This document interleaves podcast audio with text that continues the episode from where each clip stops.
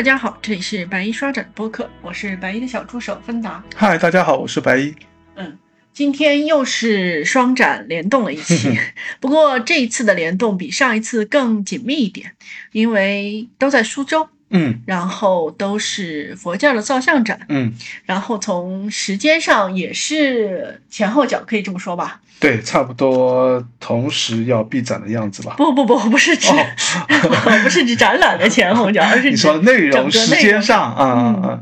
就是吴文化博物馆的云冈特展和这个苏州博物馆西馆的青州造像展。对对对对那么从时间上也是差不多相接吧影大响对对，嗯，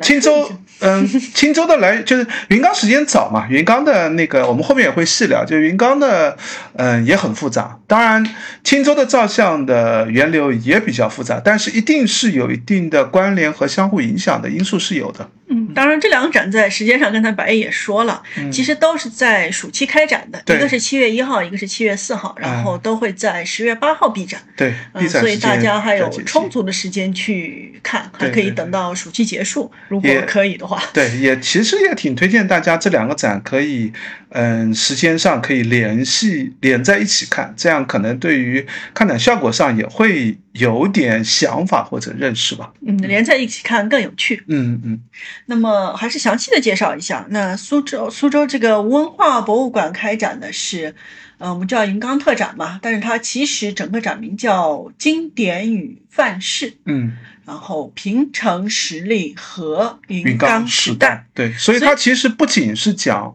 云冈造像，它更多的还涉及到了平城，也就是嗯、这个北魏大同都城时期的这样的一个时间段上的问题。嗯，所以就是它三个单元的话，一个也是平成时代，嗯就是云冈盛期之前的一个引入，介绍整个云冈的一个有点有点像我们上次看的永宁寺的那个展，它嗯。首先讲这个洛阳城的建设，呃，对洛那个呃不不是洛阳城，就对洛阳城呢就先讲一个城史或者历史的引入，然后再来讲永宁寺是怎么样的。那么他在讲的就是创造经典，就是云冈造像造像的一个重要的经典时期，也就是嗯，通常云冈造像是分三期嘛，嗯。就是第一期和第二期是最重要的两个时间段，分别是代表嗯西域或者是平城模式。呃，云冈模式兴起的一个时间段和逐渐汉化的一个时间段，然后，嗯，第二期结束的时候，也就是从，嗯，北魏的都城从这个平城迁到洛阳的这个时间好，我们又可以和麒麟为永接起来了。其实后面就可以，嗯、当然，就麒麟为勇并没有完全展示，因为还有一个重要的龙门造像嘛。对，就是，嗯，如果把龙门造像放进来，那这个故事其实就可以连续在一起讲了。顺便说，麒麟为勇也是延期到十月八号结束。啊，对对对，他也延期了。当然，这个距离有点远了，在洛阳。对，那么后面最后就是讲这个呃成为范式嘛，来的嗯其实主要是定州市博物馆和沁县的南捏水石刻的对，南捏水石窟就是石窟的一批对对对一批。对，这这个呃，我们回头细讲，因为这一点我觉得也是这个展的一个最为重要的一嗯个显著点，就是这个展其实云冈这两年还是有巡展的，我印象挺深刻的，就是嗯、前年还是。差不多一两年前对对对，一直威风堂堂的，嗯。就浙江浙浙大艺术博物馆的艺呃那个艺术考博物馆。之前做过一个云冈的特展嘛，当时就叫威风堂堂嘛。那大部分的展品，特别是关于云冈的展品，是有很强的重叠度的，特别是重要的一些产品都是差不多的。但是，嗯，这次展最特殊的一个点就是后面来的定州。市博物馆的和南捏水石窟的一批也包括前面的引入也更嗯丰富，所以他的眼光时代是放的更宽宽广一些。当然，威风堂堂有威风堂堂的特点，威风堂堂是把呃关于云冈的考古的视野放得更宽广，嗯它放到了云冈最早发现的时代，就是嗯。呃日本学者发现的那个时期，一直到最早的对于云冈的研究，实际上包括这个梁思成这个他们这一批营造学社的研究，也包括日本人的研究，再到五六十年代以后的云冈的保护、云冈的考古等等吧，就是嗯，在学术史当中，汇丰堂堂讲的序列更全一点、更全面一些，但是在地域性上，这次有新的突破吧。嗯，或者说这两个展虽然说说都是云冈展，但是侧重点其实是有比较大的差别，就是你完全可以当成两个展来看，就是当然就是面就是。对象可能是一样，但是你的思考角度和策展的逻辑是有很大的区别的。嗯，对，说到策展逻辑的话，其实这个展也是文化博物馆自己策的一个展，对吧？就可以很明显的感觉到，他想要讲的故事和之前我们看过的所有展览都是。嗯，待会儿我们就来提提，就是苏博西馆的那个金州照相的这个展，这两个展，嗯，有很大的区别，就一个是自。自己管理、自己策展，有一定的策展思路的，像这个嗯，经典与范式这个名字取的就已经有所体现了，非常值得玩味，对对对，品味的一个名字。是是是。然后那文化的那个青州照相那个展呢，就有有点是那种巡展。你说苏苏博西馆的，对苏博西馆的这个嗯。就青州照相这个展就有点巡展模式，就是提供了展品，那也提供了一个基本的这个线索，也没做太大的变更，因为本身也做过很多展览，也有一个标准的叙述模式，那我就把它呈现出来。只不过可能我考虑展厅的布置啊，考虑到打光啊，这个稍微有些这个特点嘛。那松博西馆这个展。它的展名就比较直白了，就叫“微笑千年青州龙兴寺佛教造像展 ”，所以它就是一个佛教造像展。对，就是它第一个呢关注的，而且是青州龙兴寺的佛教造像展。对，就关注的面向就第一个就比较狭窄，它很难在。在对比或者在嗯学术上讲更多的内容出来，当然其实也就青州也值得 对，其实是有有更多可以嗯，特别像这个展，我觉得龙兴寺的教堂现在也挺热门的，因为嗯青州。博物馆自己也刚刚新做了展陈嘛，新馆也刚开嘛，嗯，之前也挺热门的，好多朋友都去看青州博物馆的那个新馆嘛，因为灯光各方面都做了改进。但是，呃，而且青州博物馆的这批造像，龙兴寺这批造像，其实很早就开始有巡展，也非常热门的一个巡展。但是很可惜的一点就是，嗯，很少有巡展或者相应做龙兴教场的时候，把这个视野放宽广一些。往往是一些其他主题，比如说，嗯，之前印度的那批造像，就是梵天东土那个展里面，其实也调集了青州嗯几件造像，但是那个呢，就青州造像完全不是主角，也它这个只是一个很小的一个单元，一个区块，一个节点。对对对，就是从青州造像这个角度，更学术、更好、更广泛的去叙述青青州的就比较少。嗯，但是我觉得冲着照相也是很值得跑一值得看，值得对，而且整个展的这个呃展陈布置、打光啊这些都挺棒的。就青州照相现在嗯确实展览做得越来越好，就从单纯从展览的视觉角度，是对对对，从视觉角度。就是嗯大家越来越知道如何更好的把青州照相这批东西给呈现出来了。对，以前呢可能就觉得啊就是照相摆在那里让你看看清楚就好，但是后来就会意识到其实打光和布展模式是有嗯非常多值得关注的地方的，特别是这次展，嗯苏苏博的西馆还是挺给力的，全裸展，这个呃代价还是挺大的，就是因为涉及到保费，涉及到整个布展安排的这个问题，全裸展的这个看展效果是非常非常好的，里面的嗯。应该是第一个是，嗯，很多照相我都见过，这次确实是灯光和布展效果最好的，也另外拿出了一些，嗯，之前不太常见的几件照相吧，就是相对从照相的审美上来说，嗯，没那么漂亮，但是实际上我觉得也是挺重要、挺值得关注的一批照相。这和青州龙兴寺这批照相的埋藏原因啊，或者解读啊等这方面是有一些关系吧。嗯，行，那接下来我们就一个一个展呢，详细的做一个介绍。嗯那还是按时间顺序，从这个经典与范式开始。嗯，我们先介绍就是吴文化博物馆的这个关于云冈的这个特展吧。它名字叫做经典与范式嘛，那可以看得出来，首先它在嗯做展览的意图上就已经主题就已经拎上来了。它并不是想给你看看云冈的造像是怎么样，对，它更想说的是，嗯，云冈造像为什么这么重要？因为它是一个经典，同时它也是一个范式。经典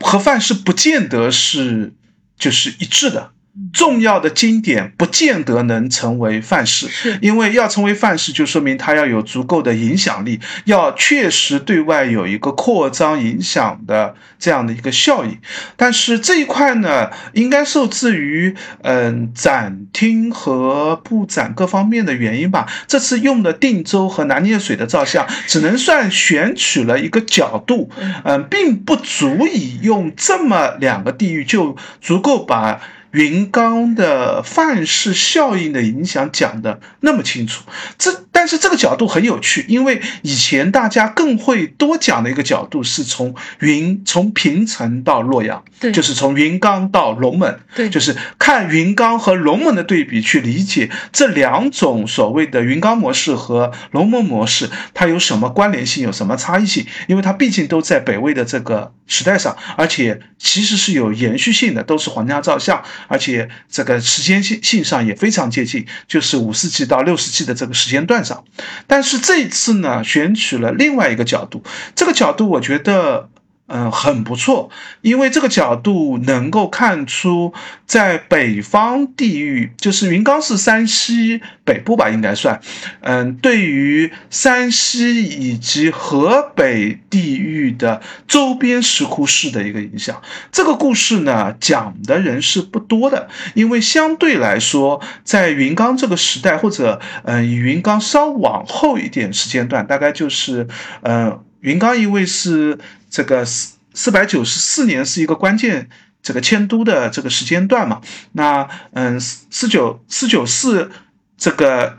四九四前后，云冈其实是照相有一个巨大的风格变化的，就是从皇家模式转向了地域的民众模式。但是皇家模式做的照相摆在那里，那你。这个地方继续做照相，哪怕是嗯，可能工匠的水平降低啦，出资的财力下降啦，他肯定还是按照之前皇家模式来制作的。而且这批皇家照相肯定会对周边产生一个重要影响的，特别是对于北方地域的一些民间开库照相，他可能没有皇家的工匠，也没有更宽广的这种艺术工匠的这样一个能力，那他肯定会去找一个范式型的一个。嗯，去模仿抄啊，那这时候云冈就会显得特别的重要。那这个洛阳地区可能就是以龙门为中心的，那嗯，北方的山西、河北地域很可能就是以云。这个云冈为中心的，当然这个问题没有那么简单啊。就是我们待会儿聊青州就会更多的讲这个问题，因为云冈相对来说还更简单一些，就是我们了解它的来源或者照相历史还是相对清晰一些。因为文献史的资料上来说，还是照相本身的复杂程度在这个时间段上还没有那么多的支脉和各种影响因素吧。所以，嗯，整个云冈呢，现在我们基本上。可以把它归类为一种这个经典和范式的称呼，就是我们一般通常所说的云冈模式，那就是以云冈石窟为代表的。那嗯，我们还是从它单元的角度来稍微阐述一下它整个展览的布展的这个逻辑。第一个呢，进去看到的是所谓的平成时代这个单元。那这个单元呢，实际上是从嗯北魏。定都平城为时间节点的，因为北魏实际上最早的崛起是在这个蒙古、内蒙古的这个地域，他们更早的都城也是在那个地方。但是，呃，北魏道武帝拓跋圭开始就是选择了这个平城作为都城，这是现在的大同。嗯，对，就是现在应该就很难这样，就因为就不完全重叠，但是基本上就是大同的这一块地方嘛，就是以大同这块区域为都城。那嗯，这样的一个都城设置呢，实际上最主要的原因是当时是要平定北方，因为当时在五胡十六国的这个时代，北方是大量的割据势力，基本上都是各个割据的草原民族。那北魏开始崛起以后，势力越来越扩张，越来越把整个北方开始统一起来，那需要有一个更好地理型的这样的一个据点。但是，一开始的时候，定都这个嗯平城的时候，其实北魏是没有太多的开窟造像，特别是云冈是没有太多的开窟造像。云冈开窟造像的时间节点实际上是北魏灭了北凉这个时间节点的，因为北魏灭北凉以后，掠夺了一大批北凉的嗯工匠，也把那个著名的谭药。就是那个蚕丝，嗯，俘虏过来带到北魏的都城，由他来开窟造像。那因此可以想象一下，就是你把这批人，工匠也好，还是佛教的人士也好，带到这里来做佛教造像，那他们做出来风格一定是和当年他们在北凉做石窟开造开窟造像是有一定的渊源关系的，所以。云冈最早的造像实际上是我们所谓的凉州模式，就是当时北凉统治的区域主要是甘肃的凉州地区为核心的，所以是嗯现在的就是所谓的凉州模式的，现在甘肃嗯东部的这块地方，这个这样的一种石窟造像的这样的一种风格面貌的样子，人体的呃。服装或者服饰相对来说会比穿着的比较厚实一些，这也和犍陀罗造像风格从西域传进中原汉化这个过程也是有一定的关系的。人的姿态或者人的样貌更接近于草原民族比较壮实一点的风格，比较相近的。嗯，这个各种的佛教的经典追随的佛经，都是所谓的早期佛教的经典的这样的样式，所以这还是比较清晰可以看得出来的。那但是呢，就是这个呢，我们现在主要是从文献上知道的，在云冈石窟当中，并没有在哪个石窟上写这个是什么时候造的，这是。这个早期造，这是晚期造，所以我们后面会谈到的所谓的分期，是后代经过文献和嗯石窟调查的对比研究以后，有一个所谓的分期问题。所以在第一个单元平成时代里面呢，他先从考古资料的角度，先从文献考古的角度，先阐释一下平城这个都城是如何营建发展起来的。那当然和永宁寺稍微有点困难的就在于，呃，洛阳城的建立呢，相对更清晰，资料也更多，考古考古的发掘资料也更多。平城的这个考古发掘资料呢，其实是比较稀少的，大部分都只能找到一些墓葬。这个墓葬，你说直接跟平城的建设、都城的营建有关的，其实也没有那么相关。像这次展厅当中，第一个放了那个大同沙岭的一个北魏的壁画墓，还做了。一个壁画墓的模型展示嘛，虽然并没有把那个墓全部做出来，但是搭了一个壁画墓的一个布置和形式的样子。呃，另外也放了嗯，这个敦煌的当时的。这个嗯，刺史吧，这个宋少祖墓的一些出土文物，还放了司马金龙墓的一些这个陶俑的一些文物。司马金龙墓有很多东西啊，他只挑了陶俑的部分。其实，在这些部分当中，包括还有其他墓葬考古的一些这个字一些这个考古实物放在那儿。大家其实要关注一点，就是在这个展品当中，它是有意识的选择了一些典型汉文化的。要素的东西，比如说有牛车，那明显就是这个牛作为一种这个代步拖这个车的这样的一种这个嗯这个劳力的这样的一种做法，这显然是汉化的。也会有有中式的墓碑啊，那这也是汉民族的一种对于死亡、对于墓葬的一种想象。但是也有胡人的。陶俑也会有骆驼，也会有很多西域的纹样在一些陶罐上出现，说明的是在平城时代开始营建的时候，就有很强的各种文化交流、各种文化渗透和结合的这样的一个现象，这其实是平城之所以会有这么高地位的一个核心来源，也是我们现在解读石窟造像艺术好的石窟造像艺术、经典的石窟造像艺术，它一定不是一个独立文化来源，它正因为吸收了各种好的艺术风格的样式，把它融合在一起，才会创造出一种新的这个一种典范的一种样式出现嘛。嗯，我是这么理解的。这个单元讲的，它应该不只是对于城市的建设，它更想表现的是这个城市的呃生活，或者说一个文化氛围，以及刚才你特别强调的，包括说文化博物馆自己在呃讲座宣传里面一直强调的，就是一个湖汉交融。对对，就是它其实除了城的建造以外，它更想说的是在这个时候对。这就他这里的人，这里的文化，这里的社会是怎么样的一个面貌？当然呢，就是嗯，我觉得光看看展，其实。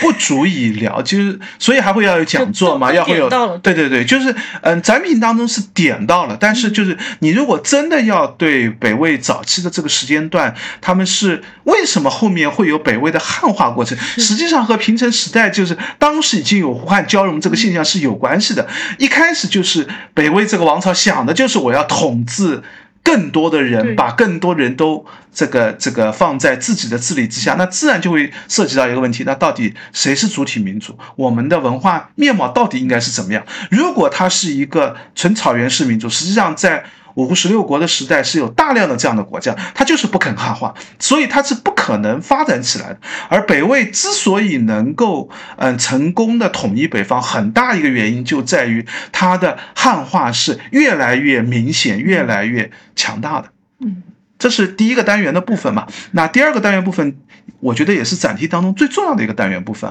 叫做创造经典。其实这个创造经典就是云冈模式到底是一个什么样的模式？是。那这里最涉及到最重要的一个问题就是云冈模式的一个分期问题。嗯，这个分期问题实际上从最早日本这个嗯发现，大概在这个二十世纪十。一零一零年左右吧，就开始这个，是指一九一零年，一九一零年左右，一一九一零年前后吧，我印象当中是就已经有大村西亚他们这一批日本学者就到这个云冈来。这个看到了造像，然后当然他们那个时候，嗯，对于中国的佛教或者文化是没有我们现在学术研究的这些认知的，他只是看到了一个非常宏伟的、非常呃体量大的这样的一个石窟造像，但是他对于他的地位、时代各种这个问题的分析是比较简单的，但是嗯，随着大量的石窟式的风格对比，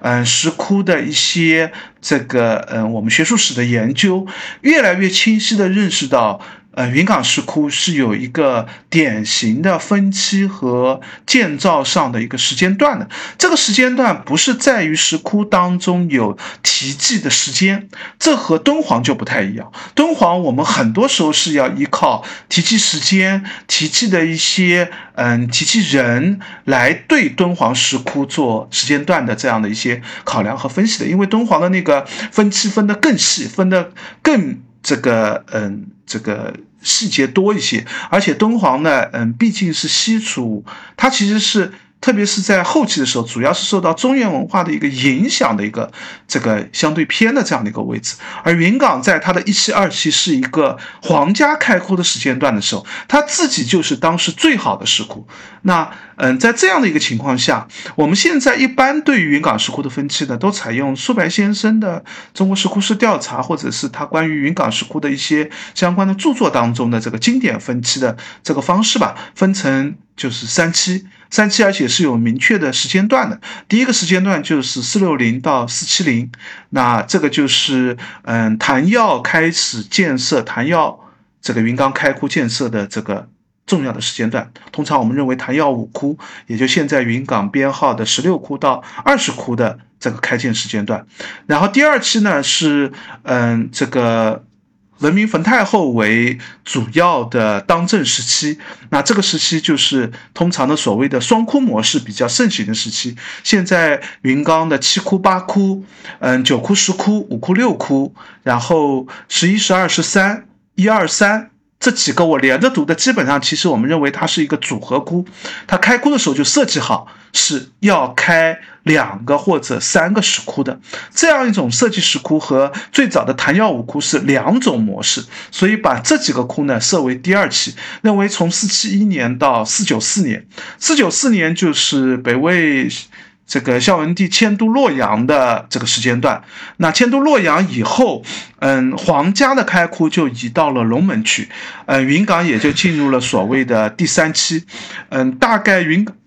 最后的建设就到五二四年这个为止。那基本上是二石窟以西的这一片云冈石窟的区域，就是我们认为的第三期。当然，这是一个很简单、很笼统的一个大致的一个分期啊。这个分期争议不大，但是里面的一些细节其实还是有很多学术上的值得讨论的。比如说十六到二十窟哪个先哪个后，哪个是给哪个皇帝的？那包括嗯第二期的那些石窟到底是哪个先开哪个后开？为什么现在的这个面貌？的样子，如果大家去过云冈石窟，其实对云冈石窟会有很嗯这个很多视觉上的一些感官的。第一个就是体量大，一定是对你产生很大的一个视觉冲击的。就是大部分的石窟很少有像云冈石窟这么大的造像的开窟的，哪怕像龙门这个武则天时期开的那个最大的那个石窟，视觉效果上非常好。但是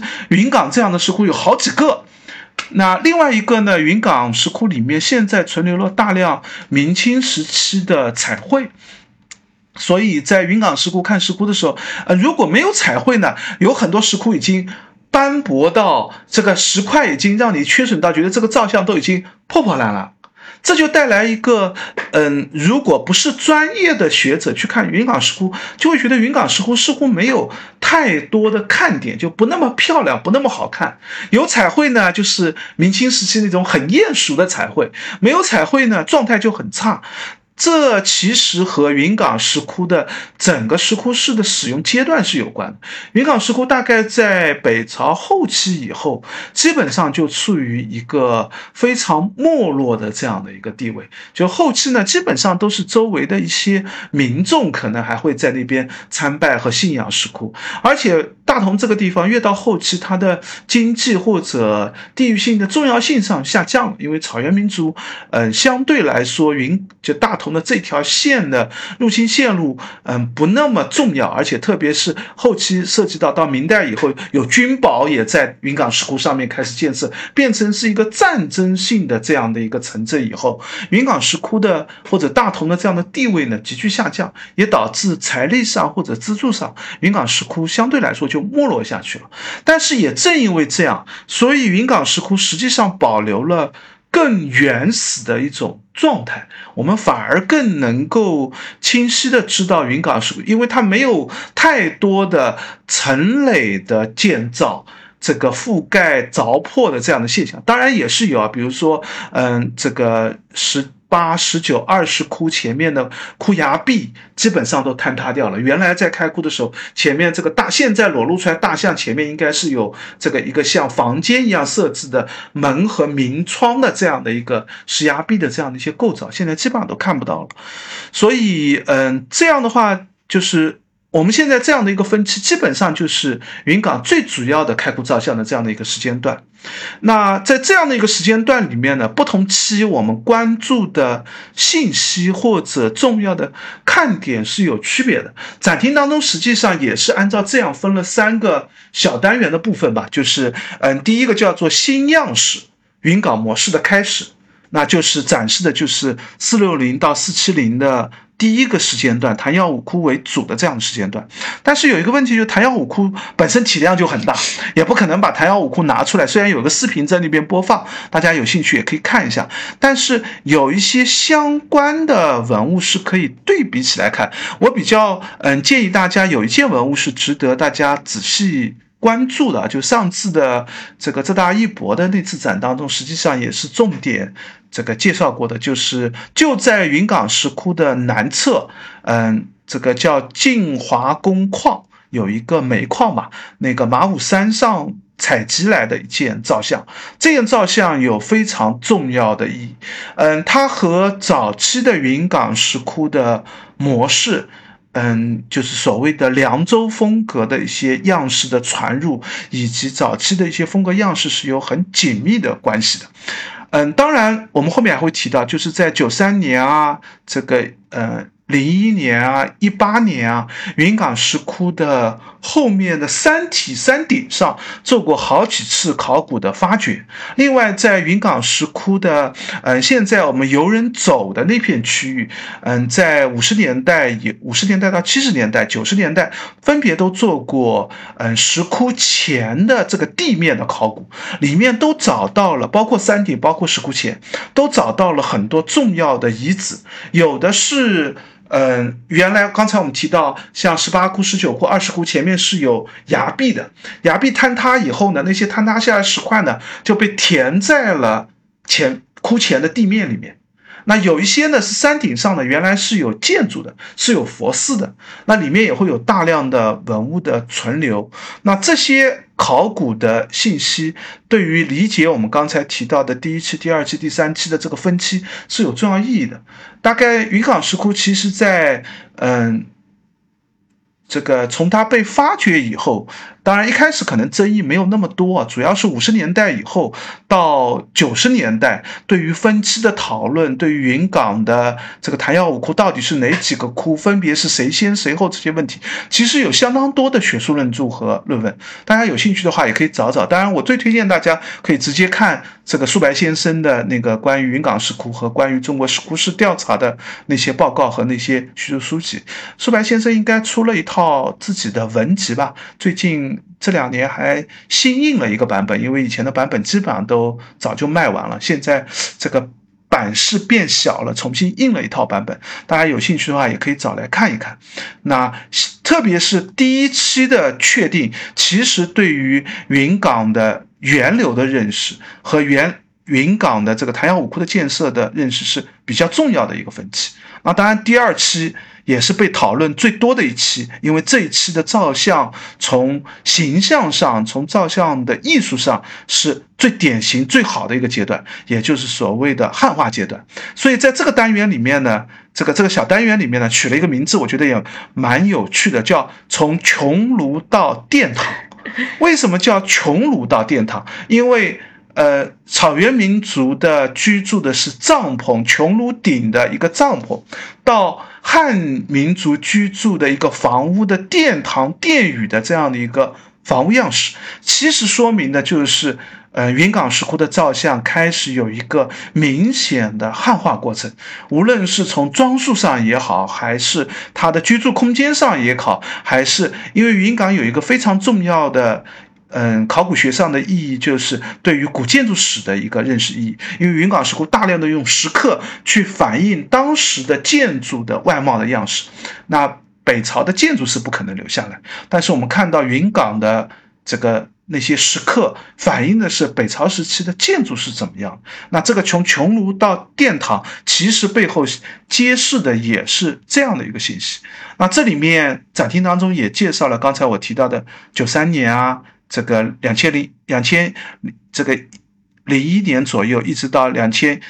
这个一八年左右的一个历次的石窟的这样的一些考古的调查的一些资料，也放了好多的周边的石窟式的地图。那嗯，以前我们认知会比较少一点，因为那些石窟呢相对来说更小。嗯，基本上也很少，连我都基本上都没有去过。像鲁班窑石窟，听说过很久，但是一直没有去看过。像那个呃吴关屯村的一个石窟，边上还有一个鹿野苑石窟，还有这个我们知道文明冯太后的永固陵，嗯，边上还有一个思远佛寺。当然，思远佛寺实际上是佛寺是不存在了，只留下一个佛寺的考古的一个报告和遗迹的这个样子。这些里面的一些小石窟，明显。看得到云冈石窟的一个建设的一个相互影响，所以第二期，嗯，是我们看云冈石窟的一个重点所在。当然，嗯，重点其实是要去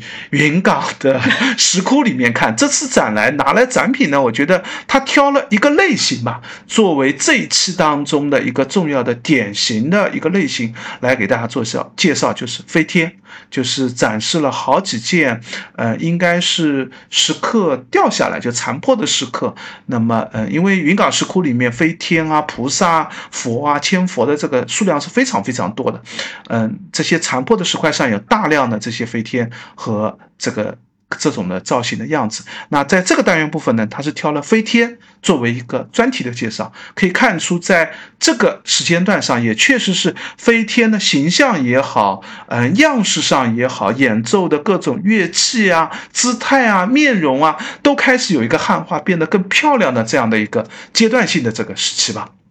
那。最后的一个第三期就是迁都以后的云冈石窟。那这个这时候的石窟呢，基本上是一些中小型石窟的开凿。基本上大家去云冈，嗯，实际上你可以。进窟参观的，就是看到二十窟为止。二十窟以后的所谓的西区的一些石窟，基本上都只能一个窟也很小，你也不能进去。另外一个呢，就高高低低差别很大，低的就在路边，高的在很高的崖壁上，你也不可能爬上去看。所以，嗯，这个区域部分的石窟，大家去云冈的话，也只能就是简单的看一眼，这样走过去了。那展厅当中呢，也挑了一类。造像的类型来做了一个揭示，就是千佛放了非常多的千佛。我从嗯照相的风格上来看，我感觉这里放的千佛呢，倒也不见得都是第三期的。当然，大家有兴趣可以对比，他把三这在这个。单元这个展厅当中啊，它比较好的介绍了第一期、第二期、第三期，我们会看哪些分期的要素的地方。比如说，伊文在第一期的时候穿的衣服一般是什么样的衣服？二期会穿什么衣服？三期会穿什么衣服？也会面容上也会有差异，包括他们的那个看眉的做法上也会有差异。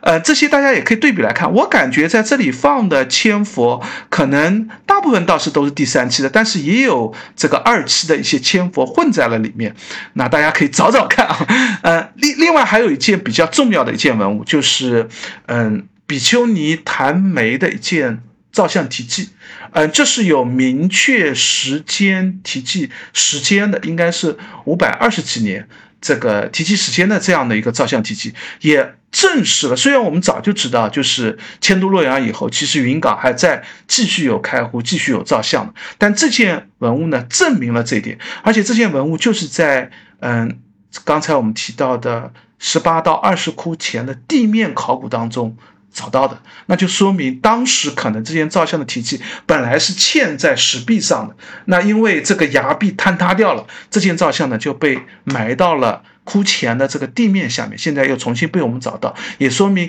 很可能一些，嗯，早期的开窟。等到迁都洛阳以后，由于后面的资助人的财力比较低，他不能自己独立开一个窟，他在原来的开窟里面再做一个小巷，再做一个窟巷，这样的开窟形式可能延续的时间是更久的。那整个这样的，嗯，看下来，我觉得是可以比较好的把云冈石窟的三期各期的风格、历史和考古的信息都对应起来。唯一我觉得缺少一点，跟上次的自大一博的魏风堂堂对比，就是少了在这个解放之前的云冈的一个历史和云冈的一个线索的发展。特别是其实，呃，日本人对于云冈的研究是更早的，特别是嗯，在这个。因为北方基本上就是日本占领，就是抗日战争的时期嘛。日本占领以后是专门派过，嗯，类似于现在考古的这样的做法，做过勘测，做过测量，也出过专题的学术报告的。里面对于云冈的很多问题探讨的也比较深入。那嗯，作为学术史，我觉得这是非常重要的一段啊。当然，就是对于我们现在分期而言，或者云冈的艺术来说，那倒没有那么必须值得一讲嘛。然后嗯，在这个单元不最后。放了一个第十窟的这个一个三 D 打印的模型。也是三 D 打印啊，也是三 D 打印的，应该是和当时浙大一博的威风堂堂是展了第十二窟，整个音乐库都拿出来做了一个整体的复原。这次呢，没有把第十窟全部复原，只是放了第十窟的里面的一个一块石壁，这块石壁是在下面的这个门洞的上面，然后在上面的明窗，因为我们如果去过嗯云冈石窟就知道，云冈石窟是嗯。这个一个石崖壁基本上是有两块开开开窟的地方，一块就是下面的一个这个进人走的一个门洞的地方，上面还会有个明窗，在明窗跟门洞的中间这一块石壁做了一个三 D 的打印，我感觉用的也是浙大的那套技术，就是。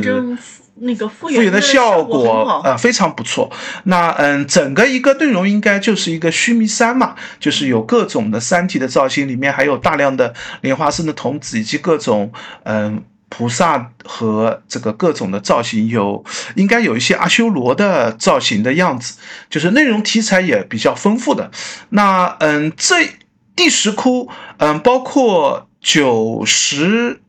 十一、十二、十三。这几个窟都是非常重要的石窟，因为这几个石窟呢是一直沿用到明清时期的，上面是有大量的彩妆彩绘的，嗯。一般在明清时期，甚至到民国时期，这个这几个窟被称为五华洞，就是五个最华丽、最漂亮的这样的这个石窟石窟的这个石窟的样子。而且当时前面是有明清时期建的一些嗯楼阁的殿宇的这样的建筑的。那嗯，现在我印象当中，嗯十十十一十二十三应该那个嗯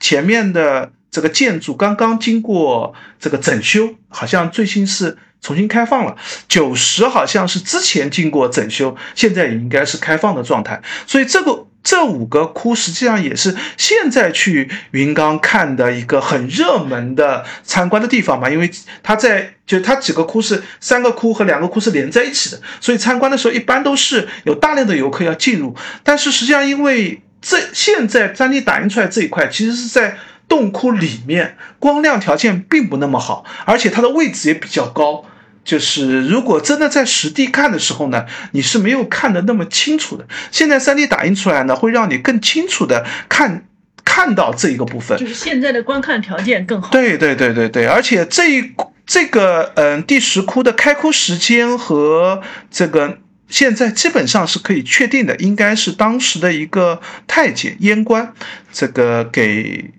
孝文帝和文明冯太后专门开窟所建的，因为九十本身就是双窟嘛，双窟双佛的这样的性质，我们一般认为也适合北魏时期的这个当时太后执政，就是皇帝，嗯，其实就太后在垂帘听政，皇帝并不掌握实权这件事情是有一定的联系性，所以这个这这个也是我觉得这个展当中之前没有看到第十窟的这样的三 D，我估计也是。新打印出来的吧，嗯，但是其实我觉得它本来应该放在更后面，应该是和嗯最后介绍云冈石窟的数字化工作，就是保护那些内容是相关，因为展厅位置的关系，所以把它挪到了这个第二单元的最后来嘛。那下一个单元呢，就是我觉得是这个展当中最大的看点所在就是展单元的名字叫“成为范式”。其实讲的就是云冈模式，它是如何影响周边的一些石窟寺的。云冈模式的影响力呢，就是如果我们从比较泛的、比较简单的角度，可以认为云冈模式影响很大，因为从凉州照相进来，因为在凉州这个嗯。这个北凉时期和西燕时期，当时佛教非常盛行，有创造了大量的佛教的题材、故事、造像内容，也而且，嗯，犍陀罗造像本身就是沿着西域传进来，自然就会影响到这个地区的石窟造像。那。但是凉州太偏僻了，它是不可能直接进入周原的。它进入周原就是经过一个云冈的一个传递。那云冈接过这个接力棒以后，就把这个棒子交给了龙门，交给了洛阳模式。那自然洛阳模式的影响力就更大了，自然就把所谓的云冈模式，或者，嗯，如果是陇右讲自己石窟，就会讲把凉州的一些因素就传递到中国石窟造像的各种方面去。所以从这个角度来说，云冈模式当然非常重要，它实际上是中国。这个照相风格当中的一个非常重要的源流支脉的所在，但是这个展当中呢，他更想讲的不是这一点，就不是主流照相的这个影响的这个方面，而是想讲一个，我感觉他是想讲一个云冈对于北方的一些相对不那么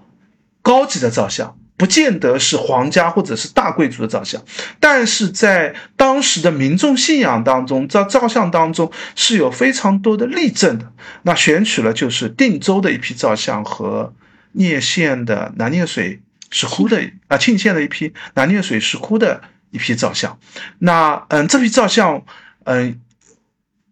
比较就首先是呃一批站立的和坐佛的那些。这个单体照相我觉得非常厉害，无论是照相的，嗯，这个形式、艺术表现，还是照相的一些细节的做法、风格的特点，都是典型的，就是云冈二期、三期以后的对外影响扩这个这样的一个影响的这个例证吧。而且展厅当中还放了好几件、五六件吧，应该是就是四面的佛龛。这个四面佛龛应该是会叠成一个塔状的这样的一个这个做法，四面都有题材内容，每面当中大有很多是嗯佛传故事，就比如说我们看到了那个嗯。我印象当中应该是阿育王司土的那个故事，就好就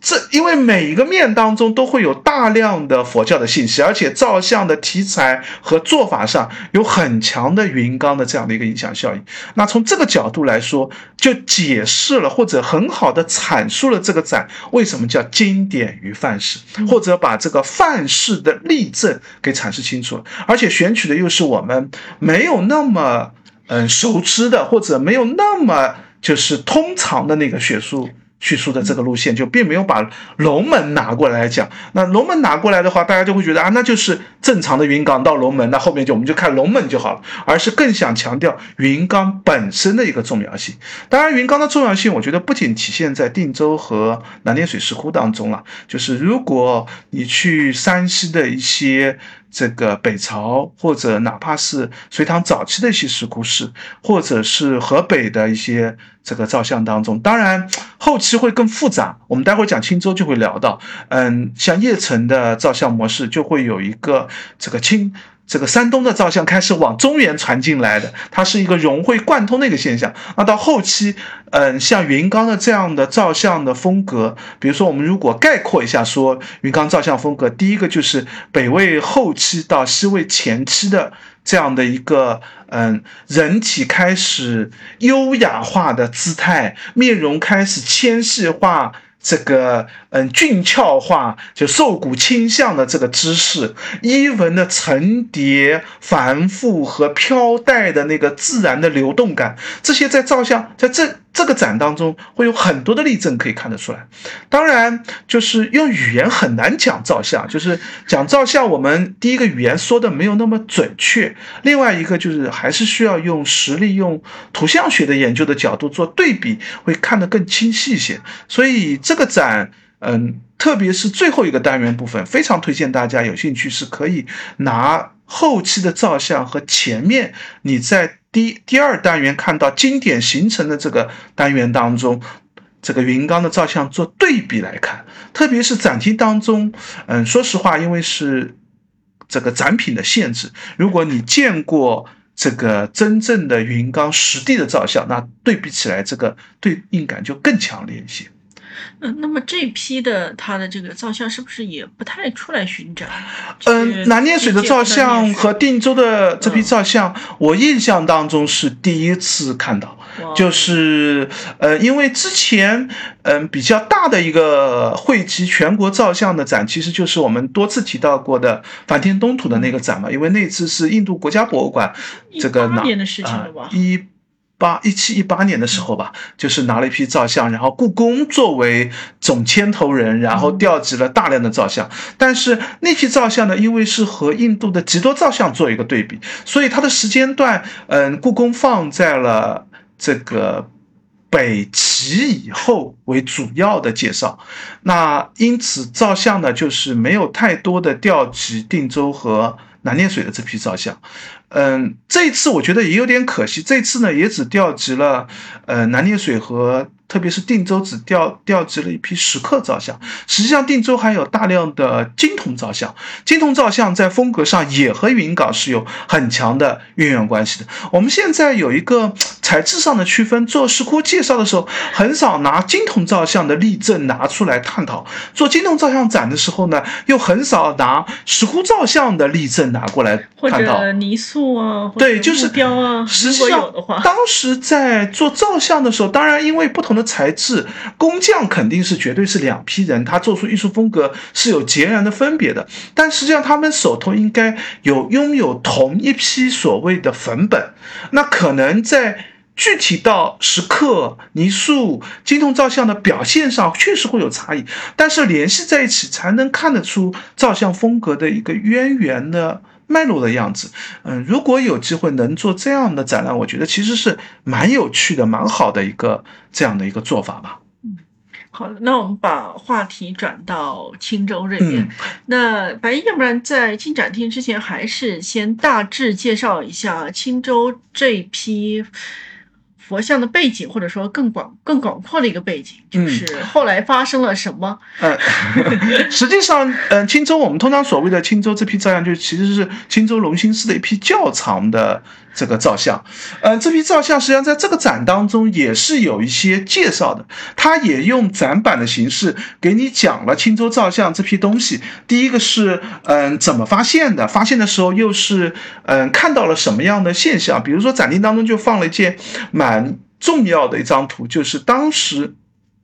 发掘到八十年代发掘到龙兴寺这批窖藏的时候，当时看到的。地层的情况是怎么样的？它实际上龙兴寺批照相是放在深土坑当中的。我们知道有人类活动，我们叫熟土；没有人类活动的，那是自然形成的这个深土。那这批较长的照相是在一个深土坑当中，就说明在当时就是一个挖坑掩埋的形式，就是当事人就坑挖的很深。把这批照相埋到了一个地下的深土坑当中，然后再把它覆盖在一起。那嗯，而且根据上面堆叠的地层，这就是考古地层学的核心思想。我们知道上面是有近代的根土层，有明清新的这个建筑地层，是人类活动的地层，再有一个金元时期的地层。而这个坑最接近的就是金元时期的地层，所以我们认为这批造像呢，基本上就是北宋晚期被掩埋的。那呃，而且根据里面的题记，我们也知道能找到最后的一个带题记的照相时间段，我印象当中好像是徽宗时期吧，就是肯定是北宋晚期了。就这批照相，由此大概就可以判断，就是北宋晚期埋进去的。但是，一开始知道这个埋进去时间，大家第一个反应就是，哦，那就是。呃，宋金战争的时候，呃，金人打过来了，所以当时僧人匆匆忙忙把这批照相埋进去了。但是后来在这个照相的调查当中，就发现似乎这个解释解释不通。为什么解释不通呢？因为这批照相很多是有残破的，而且是明显有新砸新打的痕迹。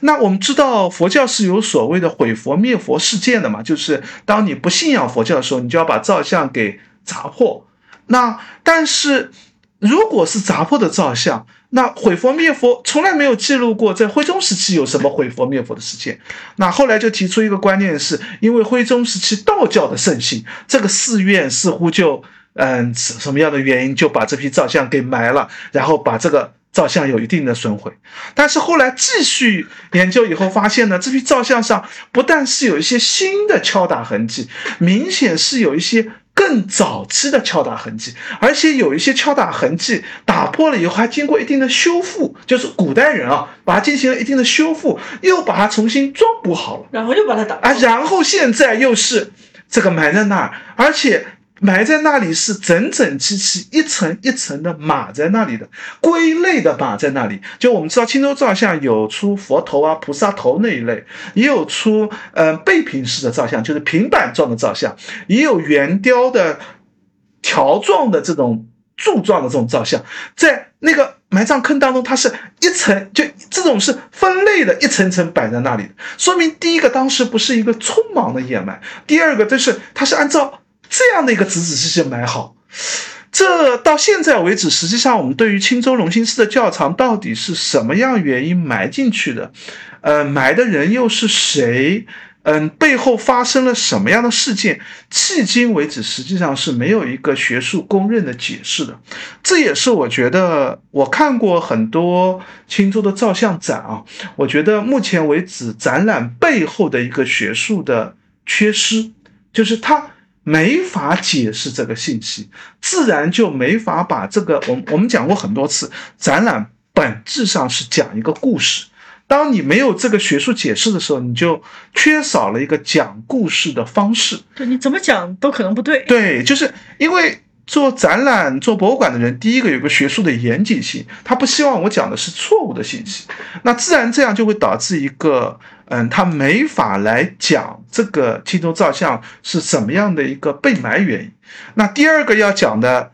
这个这就和刚才我们讲到，因为有素白先生对云冈的三期的分期，而且和历史的史实又对应得上，我们解释云冈的时候就很好的可以结合历史的背景去讲云冈的建设过程，这就有个很大的区别。青州我们不知道，那另外一个呢，云冈我们可以很好的讲它艺术的源流脉络，讲它凉州模式到龙门的影响对于扩散。青州也有个很难的困难，就在于青州的造像的艺术风格。它的来历是哪里来的？我们不太好讲。呃，等等，我先打断一下，就是这批造像，其实它虽然终结于北宋，但是它往前数的话，是一直可以数到最早应该是到北魏的。我们现在也不知道北魏最早到北魏什么时候，但是从风格上大概是北魏中晚期，就是嗯，如果以云冈的这个分界的话，应该是从第三期的这个时间段开始啊，就大概是四九四以后。因为如果是四九四以前，我们知道有一个汉化的过程嘛，但青州的造像这里已经是很成熟的汉化，就很明显的话，它已经不再已经不是汉化，呃，已经不再是一个呃。凉州风格的汉化，而是已经汉化的出现了，所以我们一般认为青州的这个造像应该是四九四以后的造像的存留居多，但是它没有那么，因为青州并不是一个皇家造像一个地位特别高的这样的一个地方，所以它的早期造像可能并没有那么典型，没有一个标志性的。时间段，但是从风格上，我们大概会把它定在北魏中晚期以后吧，大概这样的时间段。而且它主要的造像最多的应该就是从北魏到西魏到北齐的这个时间段，虽然。这个从它一直延续到北宋嘛，后面还有更长的时间段，但从照相数量上，应该是前期的数量是占到百分之六七十以上。或者说我们在网上见的最多的那些啊，就著名的、做的最漂亮的，基本上会被大家主力宣传的，基本上都是嗯这个东魏、北齐的这个时间段上。那么这个时间段的佛像，它的风格来源，嗯，不是很清楚，就是。我们后面会有一个叶城模式，就是以曲阳叶城为核心的造像模式，因为那是嗯北齐非常重要的一个都城的位置。那但是叶城模式呢，呃，我们现在解释基本上是会把它讲成是一个汇聚式的，就是多样的来源。但是青州模式似乎比叶城更早的出现一个。嗯，经典的汉化，甚至有南朝的一些造像风格。当然，这里面又有个困难，就是什么是标准的南朝造像，我们是没有标准件来讲的。无论是呃这个呃嗯我们所谓的南京的考古发现也好，还是现在的南京的石窟寺的一些存留也好，我们很缺乏一个标准样式的南朝风格的体现。但是。我们从艺术风格上或者一些这个变迁史的角度吧，那我们大概可以看得出来，青州似乎有很早的一些南朝造像传入的影响，这和青州本身的历史也有关系。所以展厅当中其实也会提到，因为青州嗯是比较晚才被。东魏和北齐所占据的，它在早期的时候其实是南朝的统治区域，所以它的所谓的北朝时期的北魏的造像，到底是嗯北魏的还是南朝的，这其实是比较。难以区分的，就因或者说它是混合的，对，就是因为照相艺术风格不应该是以政权为，对，就政权哪有做照相的风格？它是地域嘛，就是这个工匠他是哪里人是吧？那他工匠接触到的材料或者他能够拿到的粉本是哪个系统的？这个大概可以区分，所以它的早期似乎应该是南朝的风格更多一点，而且它有个很特殊的现象，就是，嗯，青州里面含有大量的印度、东南亚早期造像传入的一些造像模式的，这和凉州模式是截然不同的两条路。所以东南亚是从海上来的吗？对，就是在讲青州造像的时候，我们往往都会提到一点，是东晋的法显和尚从印度。坐船回到这个中国，坐船回到遇到海难。当然，法显的那本这个嗯《东游记》有一个很模糊的，就是他在海上遇到海浪以后，他就变得模模，就是这个记录的非常的不详细。甚至这个科幻作者科有一本科幻小说，就是把他回来的路程写成了一个这个外星人 把他接回来的一个故事。当然，这是就他在后面的记录就非常的。嗯，讲的很奇怪，内容也都对不上我们的史实。但是我们大概知道，他从海路回来是遇到了一次海难，然后他是漂回在烟台到这个连云港这一段上。具体的，嗯，着陆点我们已经没有那么清晰了，但是大概就在山东半岛的南侧的这一边，这个登陆的。那登陆以后就很容易进入到青州地区嘛。那呃，因为而且他如果坐海船回来，一定会带有大量的照相粉本或者是一些木雕的青铜的这些这个佛教的像的样子，一定会被当地作为一种典范所留下来。那因此，在青州照相当中出现，呃，印度东南亚照相的这个风格，我们觉得是很正常的，应该就是和这个这样的佛教的。路途进来是有关系的。刚才我们讲凉州模式，提到是从西域的线路进来，是从犍陀罗造像这样一路影响过来，所以这本质上是两种传入中国佛教造像的两种模式。那最后在，嗯。这个邺城在北齐的时间段，这两种照相模式汇聚统一，形成了一个典范的样式。当然，本来南朝的照相也更多受到的也是海陆这路传进来的照相这样的一个影响。那当然，这里嗯补充一。补充一个另外一条路径啊，就是我们现在认为四川的早期照相，嗯，如果大家有机会去成都嗯博物馆或者四川博物院看万佛寺的，或者现在这个嗯四川大学新开的博物馆去看这个嗯一批也叫龙兴寺的一批教场出土的这批照相，你会看到另一路从另外一个途径传入的。这样的一批照相风格，这批照相风格也是这个呃印度直接传进来的，应该走的可能是云南，就是滇，就是越越南云南这样的一个从东南亚进入中原腹地的这样一条道路。当然，这些呢我们没有。因为这些大部分都出于图像史或者艺术史的研究角度，从风格上做一个判断，并没有办法把它的，嗯，很清晰或者很明确的讲出一个渊源流传史。所以在这个展当中，或者之前的青州照相展当中，基本上都会放一张法显的这个途经的这样的一个地理图，就是他是从陆地上出西域去到印度，然后从海路这个坐船回中国回来。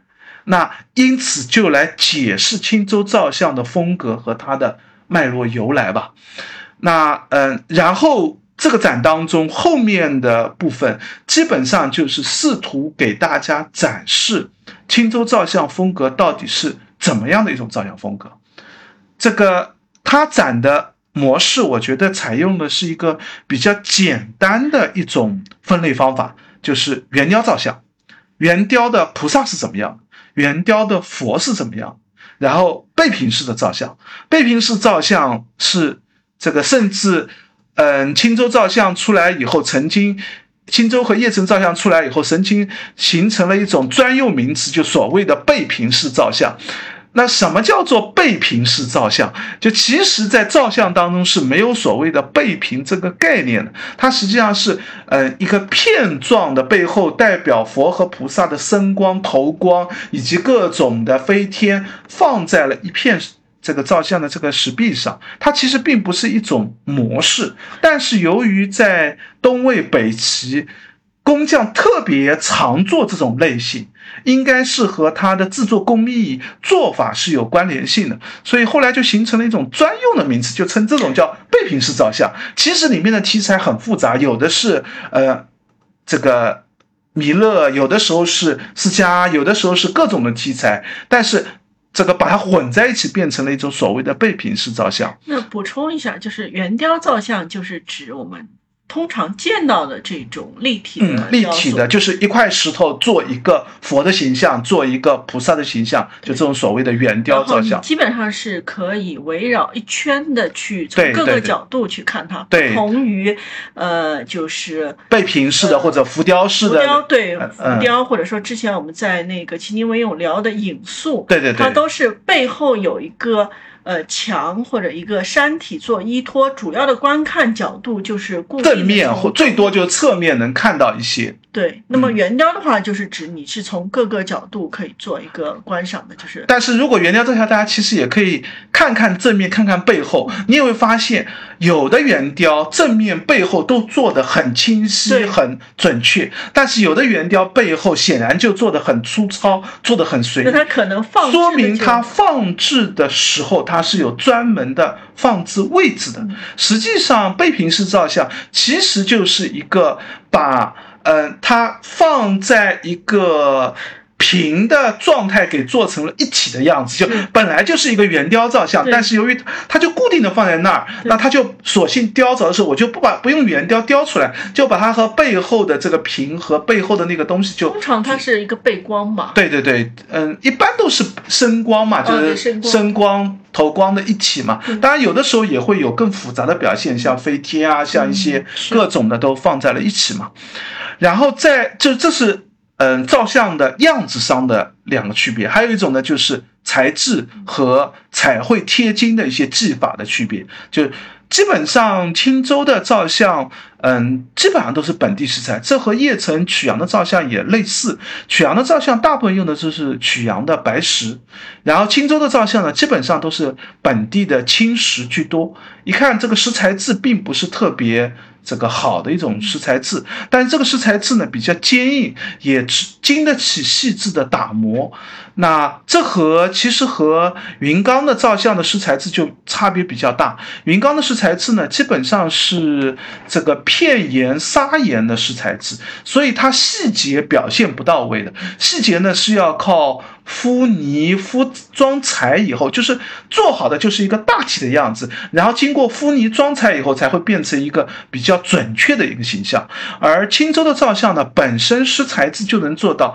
非常精准的形象，但是。它会出现一些，嗯，这个装配式的做法，比如说有一些照相手要伸得很出来，那在石头雕刻的时候呢，他可能一开始就把这个石雕的手给这个雕凿留了一个插孔，后期再插上一个木雕或者石雕的手再插进去，那形成一个完整的照相，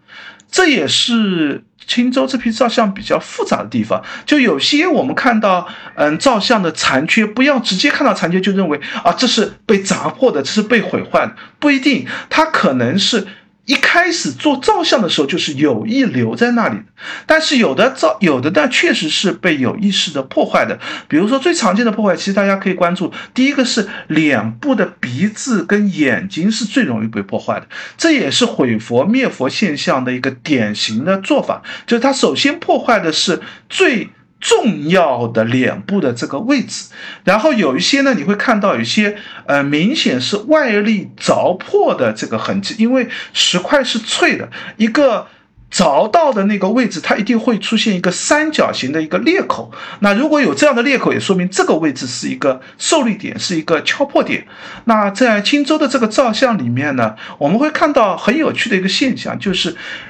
很多青州造像很可能在早期毁佛灭佛的时候就被砸坏了，然后后来又被重新敷彩，又被重装过，还曾经再摆过一段时间，最后又重新被掩埋。那因此也有学者提出一种观念啊，认为这批造像呢是佛寺嗯异常佛像的一个做法。所谓异常佛像，就是呃佛教里面用的一些佛像使用了太长时间，确实没法再继续。装修补下去了，或者我们已经有更好的照相，这批照相我们就不再修补它了，我就把它埋掉。但是你一定不能随随便便埋掉，你也得好好的把它找一个地方埋下来。所以隆兴寺这批教场很可能就是北宋的时候把原来隆兴寺里面的这批这个作为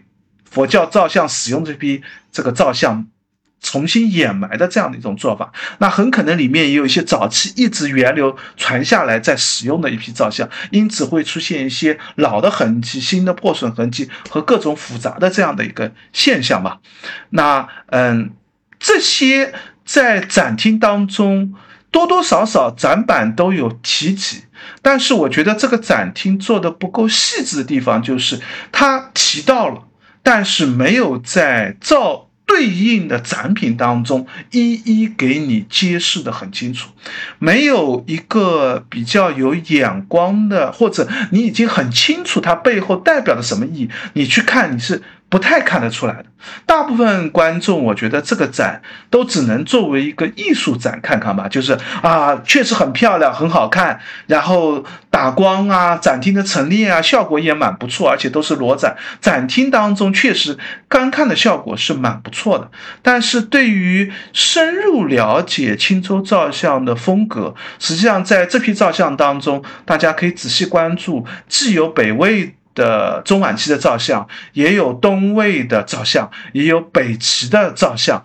这个，呃，我们可以很清晰的把时代分出来，因为在照相当中，我们已经明确有断代、有分期的认识。但是在展厅当中，这个时间段是没有整理的，就是只是一件件摆在那里。那要你自己去归纳总结一些样式，从。北魏开始，照相是如何演变的？佛有佛的佛像的一个演变规律，菩萨有菩萨的一个演变规律。基本上从北魏到这个北齐，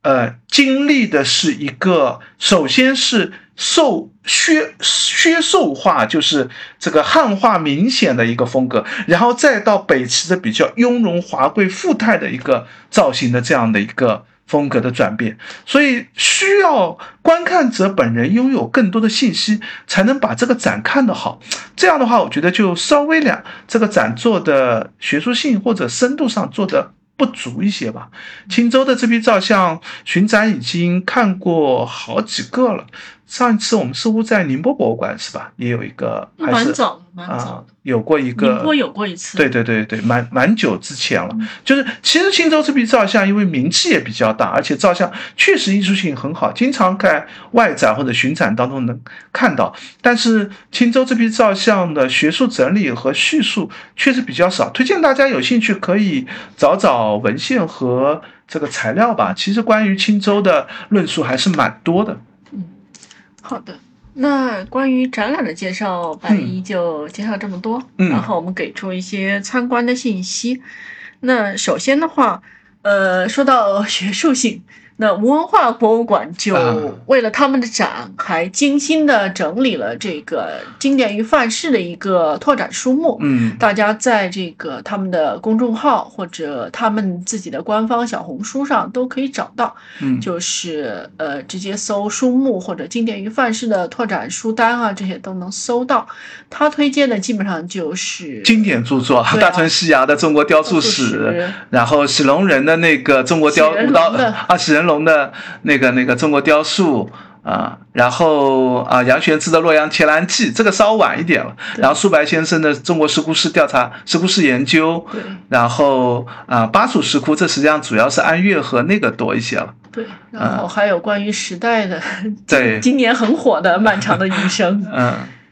然后叶延都的《中国从此走到大唐》，就是北朝的遗产，就北，嗯，这些还可以吧。就是作为嗯基础了解，无论是对于时代的了解，还是对于照相风格的了解，基础资料还是值得一看的。而且他们还呃把这些就他提到的这些书都已经放在了二楼的咖啡吧那边，啊啊然后你是可以直接去做一个免费的借阅的。跟两组一样的做法，就是在最后或者在一个地方可以放上那对，个但是它的这个空间更大，因为它直对对对接放在了咖啡吧那边。对对对然后也多说一句，就是文化博物馆现在还是只有咖啡吧，对，没有正餐可以对吃。可能他觉得自己体量也不大，嗯，但是其实也蛮其大其。实文化博物馆，呃，我们去的时候有两个临展嘛，现在另外一个临展天堂里已经撤啊了，还剩一个中韩的那个绘画，就啊随，便那个倒比较看看的那个。小的一个展览，然后主要是如果长展没看过的人，他们长展其实做的蛮好的。对对，他们长展也是蛮值得一看的一个展览。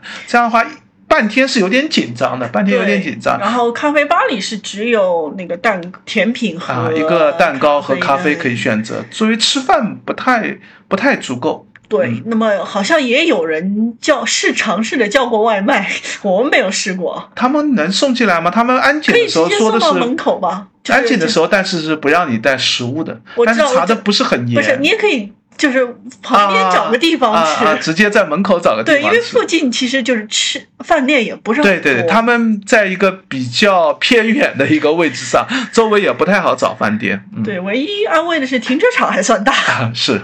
嗯，对。那么相比之下的话，就是呃，苏波西馆那边就热闹吃饭很多。方便对对对对，因为走不远就是一个 shopping mall。嗯，呃自带餐厅，而且呃，对，而且他们就是，呃，今年我们去的时候也发现他们是有一个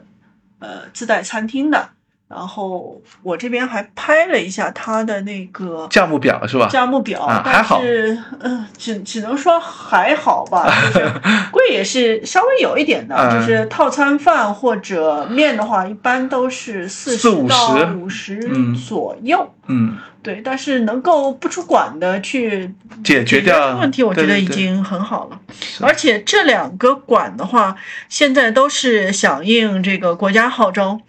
直接把夜场开到了二十一点，而且哦是每天都开。啊，而且目目前为止还没有官宣结束时间啊，因为像别的省的有些博物馆，他会直接说我八月底或八月者暑假，对暑假啊截止，但是他们现在还是没有一个新的公告出来，他们会一直开到新的公告出来为止。嗯大家也可以关注一下他们的官方公众号，或者预约前再查一查。嗯，呃，这两馆预约还是要，虽然不是要蹲点抢，但是还是要提前两三天一定要预约了，对。当场预约很可能会出现没票的一个状态。对对，要不然就索性等到暑期过去，可能会稍微好一点。嗯，安里文化应该没有那么热门，以前文化是比较好约的。苏泊西馆嘛，嗯，东莞约东比东莞好约多了，但是现在也是要提前约，当当天基本上票还是会空的。嗯，嗯，行，好，那我们这一期节目就介绍到这里，也嗯欢迎大家留言或者评论，告诉我们还想听哪个展览或者哪些古迹，也欢迎大家关注我们的微博和微信公众号，我们都叫博物馆刷展的白衣客。嗯，欢迎大家点赞、转发、关注三连，再见，拜拜。